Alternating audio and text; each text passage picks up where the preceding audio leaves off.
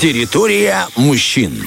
Ну что, Влад, если ты позволишь, я одно слово типа влетное. конечно, да. конечно, конечно. Оказывается, что именно сегодня, 103 года назад, мужской хоккей на льду вошел в программу Олимпийских игр. Сегодня мы поговорим тоже о воде и о спорте на воде, но не на ледяной воде. Хотя тоже иногда бывает холодно. Да, в целом, друзья, у нас на этой неделе множество событий, и в частности, на этой неделе а, физкультурно-спортивное общество «Динамо» отметило свой столетний юбилей. Да. Ну а в Приднестровье а, данное движение существует под эгидой МВД уже 20 лет. Конечно, поздравляем всех спортсменов, да, и тех, кто популяризирует спорт э, в нашем регионе, и здесь есть множество направлений. У нас до этого и волейбол, и бокс себе, и легкая атлетика, и гребля, и много-много всего другого, но мы хотим именно а, обратить свое пристальное внимание именно на греблю и поговорить сегодня об успехах наших спортсменов и в этом спорте, и о гребле в целом. Именно поэтому, друзья, уже в нашей студии находится э, глава Федерации гребных видов спорта ПМР э, Константин Викторович Гамалицкий. Доброе утро. Доброе утро. Здравствуйте, здравствуйте, здравствуйте, здравствуйте. Как себя чувствуете, как настроение? Отлично. Отличное весеннее, пусть даже и дождливое, но, знаете, это для огородников хорошо. Как А я думал, что и для вас тоже, потому что ваши стихи вода, наверное. Да, снизу, сверху. А а мы а мы между. Да, мы между- Везде. И, и главное, что как рыба в воде. Значит, перед нашим эфиром я залез в Google и давай все выяснять. И он мне выдал всю информацию, всех сдал. В том числе такую информацию. Дело в том, что наш гость не только мастер спорта по академической гребле, но и преподаватель еще в ПГУ на факультете физической культуры и спорта. И вот такой интересный вопрос. А давно ли вы преподаете? С 2006 года. И как вы думаете, что про вас говорят студенты? Вы строгий учитель? Студенты или студентки? О, есть разница. да. Давайте Конечно, разделим, конечно, да. Хорошо, давайте с, с мужчин. Что они говорят о вас? А те, у кого задолженности, он говорит, он какой строгий преподаватель. А те, которые уже сдали, говорят, о, какой милашка и добрый преподаватель. Отличается ли задолжник от задолжницы по восприятию? Нет, нет, Нет. Наверное, в наше время студент это... Что-то среднее между Не, не мужским и женским Не, родом? ну девочки более ответственные. Да? Да, девочки, они подходят к обучению. Да и неудивительно, если честно. А вообще сложно, э, сложно ли у вас сдавать экзамены? Нет, нет. Нужно ли просто ходить на пару или все-таки нужно что-то знать? Не, конечно, знать, потому что мы же даем знания, которые передаются будущему поколению. Сегодня дети пришли ко мне заниматься, завтра мои дети придут к ним. Поэтому очень важно научить и затем в будущем доверить своего ребенка тем, кому мы передали свои знания. Да, кстати, на вашего привин, собственно, да, академическая гребля. А, когда вы впервые в своей жизни взяли в руки весла? Вы помните момент? Конечно. Ну, у меня папа занимался академической греблей, он э, чемпион Советского Союза по Ого. молодежи, один из первых мастеров спорта и призер взрослого чемпионата СССР, и я этим горжусь.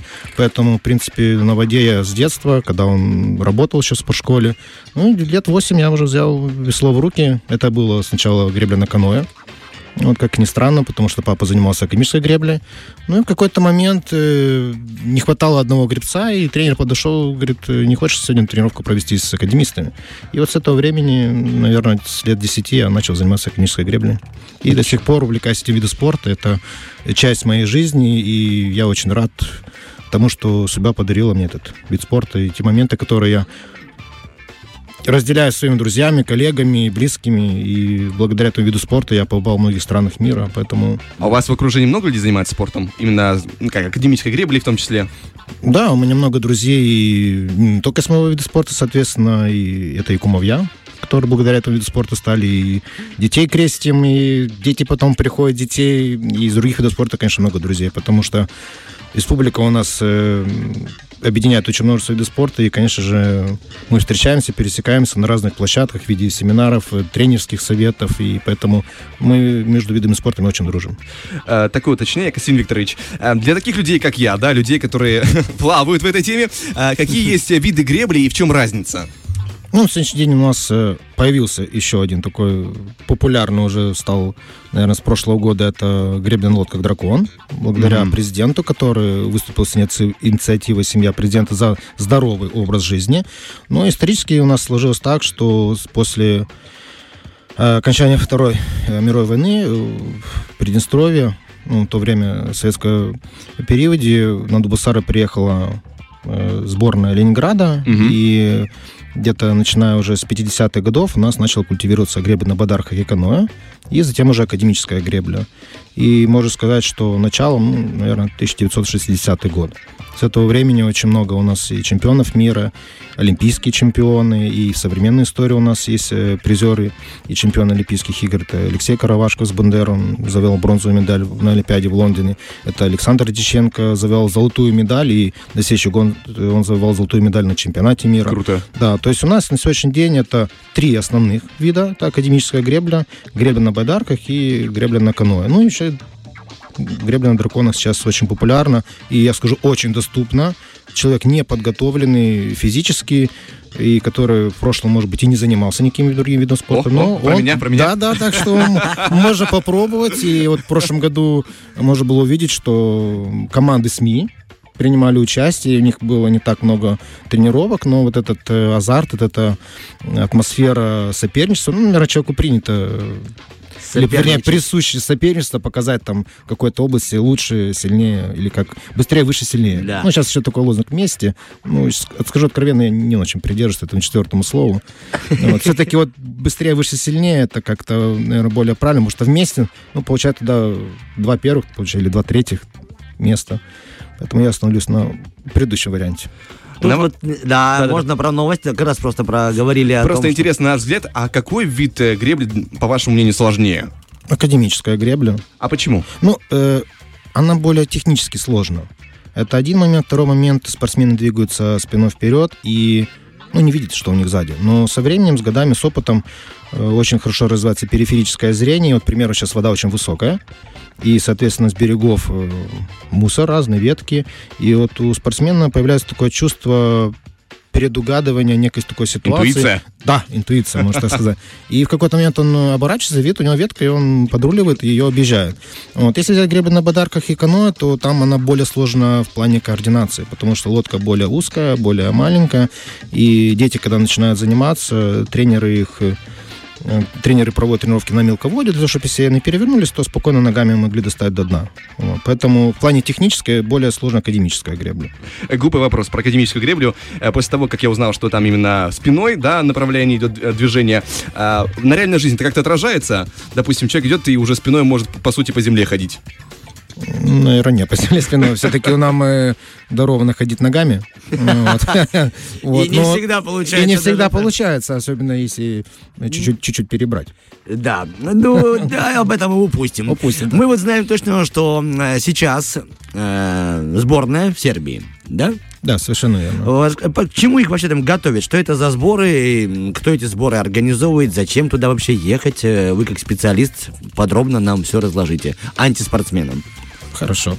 У нас... э, Хорошо, сезон- говорит, записывай. Записывайте, да. Я постараюсь помедленнее. А, Пятый А, открыли тетрадки и записываем. И желательно промокашечку с собой иметь. У нас это уже третий сбор.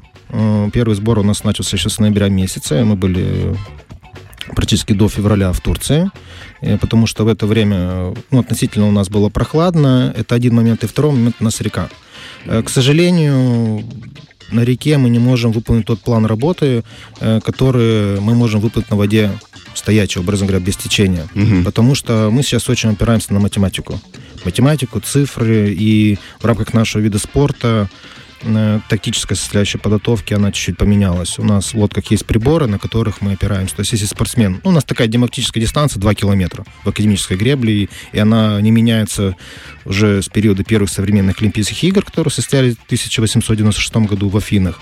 И вот с этого периода академическая гребля вот до сих пор в программе, и для нас это важно, э, сохранять свое место в олимпийском движении. Поэтому сбор мы проводим э, на тех местах, где есть стоячая вода. Организует это все Федерация академической гребли республики при поддержке Международной Федерации академической Мгм. гребли, э, ну и также поддержки нашего государства, потому что без поддержки, к сожалению, современный спорт, э, в частности спорт выше достижения, очень трудно его поддерживать. Это очень большие э, финансовые вложения. Ну, это в любом виде спорта. Вот. э, На прошлой неделе у нас состоялся первый такой старт официальный. Это открытый чемпионат Хорватии на который приезжает около 15-20 стран.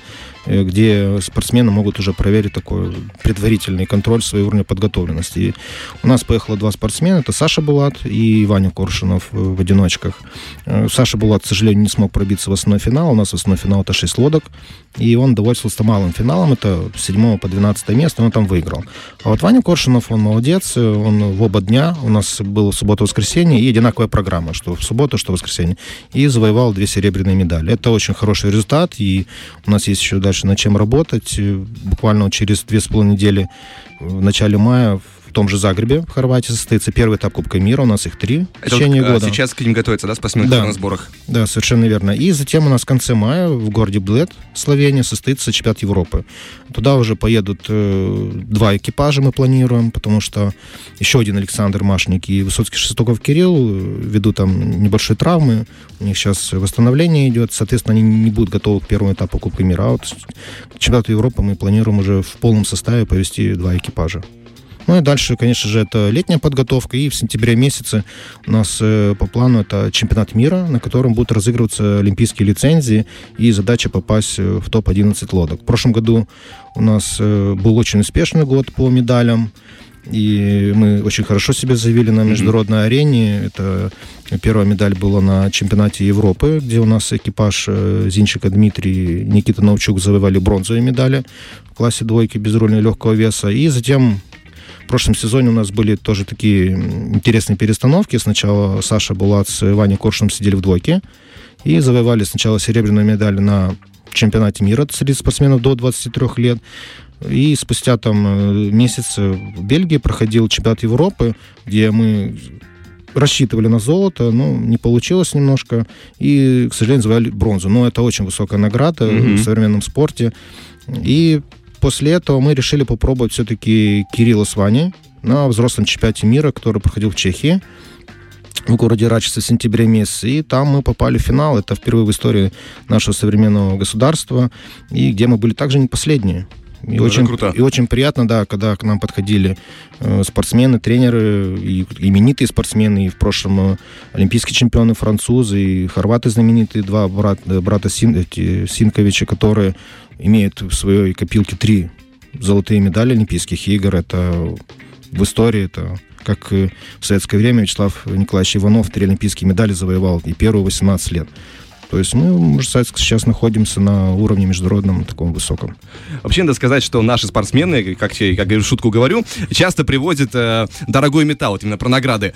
И в этом случае довольно часто слышно про гребцов спортклуба «Динамо», именинников этой недели, получается. И часто речь заходит в том числе про ветеранов спортклуба. А кого здесь можно выделить и похвалить? Ну, если взять про движение «Динамо», если мне не изменяет память, то у нас оно начало возродилось по-моему, в 97 или 98 году. Сначала это было на базе города Бандера, угу. и там было объединено ряд видов спорта, и регби, и, по-моему, гимнастика, и тот же э, Вася Мазур в пауэрлифтинге, и, ну и, конечно же, гребля академическая, потому что на то время министром МВД был Вадим Николаевич Красносельский, он был один из инициаторов возрождения этого э, движения. Поэтому на сегодняшний день у нас есть и волейбольная команда, и кикбоксеры, которые очень успешно выступают под руководством заслуженного тренера республики Ивана Васильевича Деркаченко, который на сегодняшний день находится в России, в Казани, и там борются с спортсменами международного класса, поэтому динамовское движение, оно популяризирует э, множество видов спорта. В первую очередь это массовая физическая культура, mm-hmm. а из массовой физической культуры всегда выйдет один, два, три спортсмена э, международного уровня. Это не только в нашей стране, это был еще с периода советских времен массовая физическая культура.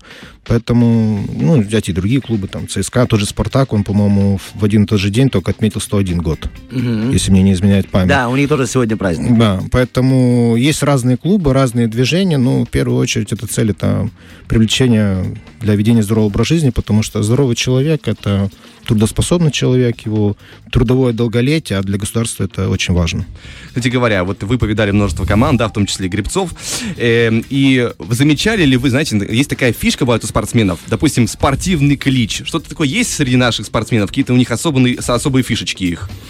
Ну, скажу, что для нашего вида спорта... Без медалей не возвращаться. Без медалей не возвращаться, да. Такого, да? Ну, есть много шуток ходят, да, вот про Иосифа Виссарионовича Сталина, да, не сможете добыть медали на Олимпиаде, будете добывать в другом месте.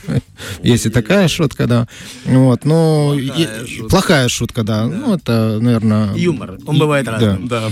Э, Что касается, если командных видов спорта, да, то он- там, наверное, есть. У нас сказать, что прям таких кличев нет, но есть свои какие-то, э, так сказать... э, Приметы, правила. Приметы, да. Вот да. я, допустим, знаю, что некоторые футболисты там заходят на поле только с правой ноги, касаются кромки. Есть какие-то приметы у вас, у вашего? Да, можно одежду, одежду не постирать пару, пару дней. Ну, это ж Да. такое тоже слышал. Потому что Есть, есть, есть такое. Ну, у нас есть э, одежда в плане именно соревновательного, она утверждена Международной Федерацией, мы не можем выступать другой. Вот поэтому насчет грибного спорта не скажу, что у нас есть такие кличи. Вот э, не случайно задаю такой вопрос именно про атмосферу. Эм, сейчас нас, вероятно, слушает молодое поколение, поколение постарше. И у кого-то вполне могло зародиться желание, да, заняться греблей. Эм, кому нужно обращаться? Куда? Э, с каких лет принимают? Если взять греблю на Бадарах и Кано, то может 10 лет приходить уже и заниматься. Если взять греблю академическую, то не раньше 12, потому что лодки намного длиннее, они намного тяжелее, их э, труднее выносить, поэтому здесь дети должны приходить уже с определенным уровнем физического развития, физической подготовленности. Если взять людей постарше, то, к сожалению, пока в нашей спортивной школе нет такого Мгм. отделение, которое бы именно работало с э, населением уже более взрослого. Ну, буквально в понедельник приходил один мужчина и говорит, можно мне лодку взять на прокат? То есть нет. У нас школа специализирована, Олимпийского резерва, которая имеет свою историю, свои традиции, и поэтому у нас все-таки направление это работа с молодежью, ну, и, соответственно, ветераны. Мы очень поддерживаем ветеранское движение, потому что они являются преемниками и неким образцом э, ведения здорового образа жизни. И вот э, мы также вот на прошлой неделе проводили э, регату Царева, это памяти матроса с броненосца Потемкина, Мгм. это 54-я регата. И вот в советское время, если вот э, в Тирасполе представить городской пляж, ну, сейчас, по-моему, зона отдыха называется, то вся э, Зона площадь... отдыха, да. Да, была занята конструкциями с лодками. То есть э, и тот, кто выиграл эту регату, он получал сразу звание мастера спорта. Это очень высокое звание. Ничего себе. Да, ну сейчас, конечно же, ввиду э, многих событий не могут приехать э, спортсмены из других э, стран и государств, и, соответственно, мы уже ограничимся двумя школами, это. Бендерская и Тираспольская. Поэтому ветеранское движение у нас на сегодняшний день есть. Оно не столь в таком массовом большом развитии, вот, но оно есть, и мы стараемся его сохранить. Продолжая тему воспитания да, будущего поколения молодых гребцов, бывает ли так, что тренировки по гребле а, перетекают в туризм? Ну, допустим, собрались как-то группой, взяли рюкзаки, там, расселись по, допустим, байдаркам, поплыли к какому-то берегу, то есть потренировались и заодно там шашлыки себе устроили или уху сделали. Вдруг есть у кого-то котелок с собой, да, там еще... Это очень интересно, когда пришел на тренировку с котелком, с мангалом. Знаешь, вдруг бывают такие планирования, ну это же классно звучит. Не, ну звучит классно. Я представляю, как можно получить от тренера. Говорит, ты что пришел? Говорит, что тебе шампура вместо... Не, а если тренер сам предложил? А, ну это другой вопрос. Ну, это хороший момент. Э, У нас э, была такая традиция еще в периоды советских времен, э, когда э, тренеры с нами брали лодки, и мы спускались до Карагаша. Э, Они, соответственно, на катерах. Ну, это очень удобно, да, едешь на катере, отдыхаешь, Ну а да, спортсмены работают. Вот. э, И затем мы там э, разбивали палатки, и в течение недели у нас такой был туристический поход. Мы Прикольно. ловили рыбу, жарили шашлыки. э, Ну, может быть, у кого-то и был свой котелок. Может быть, не в руке, а может быть, э, повыше на голове. Ну, Да. да, все-таки бывает. Чтобы не пекло. А, Соответственно, кепок тогда не то- столь много было. Вот, поэтому эта традиция у нас есть, и уже и в современной истории также мы проводили такие туристические походы. Но с появлением летнего зрительного лагеря, который находится на противоположном берегу Днестра, соответственно, и в лагере есть свои условия для проведения отдыха и досуга детей. Ну и, соответственно, после лагеря мы тоже, опять же, там 2-3-4 дня проводим такие мероприятия. Это, во-первых, сближает коллектив, это Мгм. э, убирает некие такие границы между де- детьми, потому что дети приходят разные, разного социальной общности, воспитания и, к сожалению, финансового благополучия в том плане, что есть действительно, которые имеют определенный достаток, а есть дети, которые не имеют иногда возможности даже перейти со сменой обувью или переодеть элементарно футболку. Ну и вот эти границы, они убираются, и дети очень хорошо сплачиваются, и потом действительно получается спортивный коллектив, а в будущем, вот как на моем примере, говорю, и кумовьями становимся, и детей крестим, то есть А как происходит мотивация детей на тренировке? Что вы для этого делаете? Вы считаете, еще и преподаватели, по- получается, у вас свои методы в любом случае есть? Ну, уровень мотивации детей вообще для занятий вот разные. Ага. Иногда родители приходят, вот нач- каникулы начались, приходят и говорят, я хочу, чтобы мой ребенок покатался на лодочке, а в сентябре месяце он пойдет дальше. Ну, для спортшколы это неинтересно. Ну да. Во-первых, э, спортшкола тратит очень много ресурсов, и в первую очередь тратит ресурсы государства. То есть государство вкладывается в воспитание будущего поколения, и она хочет получить э, какой-то обратный эффект в виде там здорового ребенка и, и так далее. Вот. Поэтому детей мотивируют разные. Да, приходят, потому что там красивая девочка занимается, и он говорит, я хочу тоже позаниматься. Может, у нас и, и мальчики, и девочки. Бывает, приходит с другом. э, Ну, в первую очередь, конечно, это и та работа, которая проводится СМИ по популяризации здорового образа жизни и вообще спорта в целом. И дети, конечно, это видят и приходят, говорят, я тоже так хочу. Я же так хочу, и э, почему я на это не способен? Ну, спустя какое-то время, когда он начинает уже достигать определенных результатов, он получает разряды, звания, это его дальше мотивирует. А когда ему еще выдают экипировку, плюс он выезжает за пределы государства, видит, как э, живут в других странах, э, соперничает с другими детьми, у него появляется другой уровень мотивации. Поэтому с каждым годом, с каждым опытом мотивация возрастает. А если он еще получает за это финансовое вознаграждение, то это, конечно же... Ну вот э, те ребята, которые сейчас на сборах находятся, они уже профессионально, это их не работа. Они честно отрабатывают 8-часовой рабочий день, у них по 3 тренировки в день, и каждая тренировка не менее 2,5, а то и 3 часов. Это очень тяжелая работа. Тяжело. Да, Да, ну, не лю- наша, не наша. Не, любая работа, Артем. Да, любая не. работа тяжелая. У нас другая мышца работает просто. Ну, да, да. А вечером просто прийти и посидеть, посмотреть в зеркало на себя. И, помолчать, И да, есть. помолчать, да. Да. То есть э, главное начать. В общем, э, друзья, всех призываем заниматься спортом, в том числе греблей, конечно же, и вы уже знаете, к кому обратиться. А, Благодарим, друзья, нашего гостя. У нас э, сегодня был в эфире э, глава Федерации грибных видов спорта ПМР Константин Викторович Гамалицкий. Мы желаем вам удачи и еще больше успехов на вашем поприще. Ну и благодарим за беседу, конечно же. Спасибо большое, всем удачи и здоровья. Спасибо. Фреш на первом.